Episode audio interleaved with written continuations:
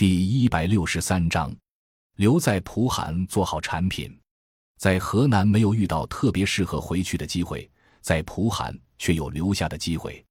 二零一六年春节，我们十一期几个学员单独回家备受打击时，少雄哥提到，既然独自返乡奋斗困难重重，压力巨大，我们可以考虑以一个团队的形式继续做些事情。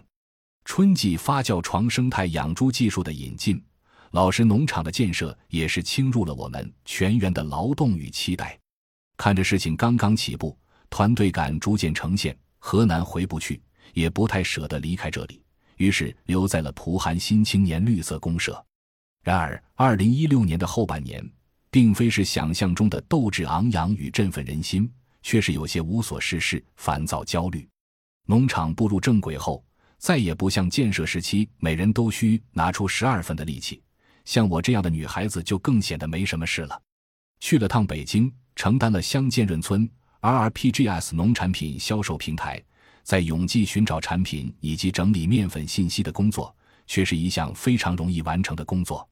于是我出现了近两个月的空闲期，越是空闲，越是无法静心去学习。终于在年底。我们团队讨论出了关于二零一七年在蒲韩乡村做产品生产记录的一系列想法。最大胆的想法就是要做一个为消费者提供蒲韩乡村四季食物的全年套餐。为了这个全年套餐，忙了好一阵子，过完年还忙了一段，最终却因为胆子太大、脖子太大，套餐给泡汤了。重新调整计划，开始踏踏实实、规规矩矩。一点点地做起了蒲韩乡村好产品的开发与记录。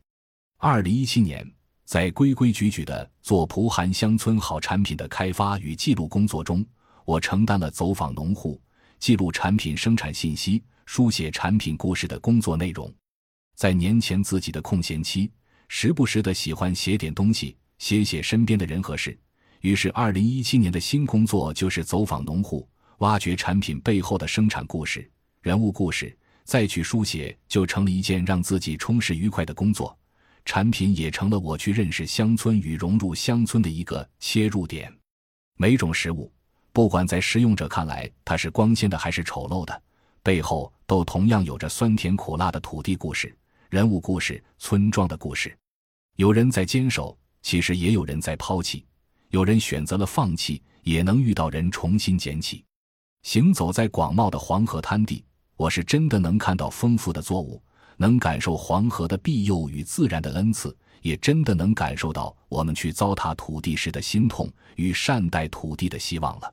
关于农人，在我心中也开始变得更加丰富生动。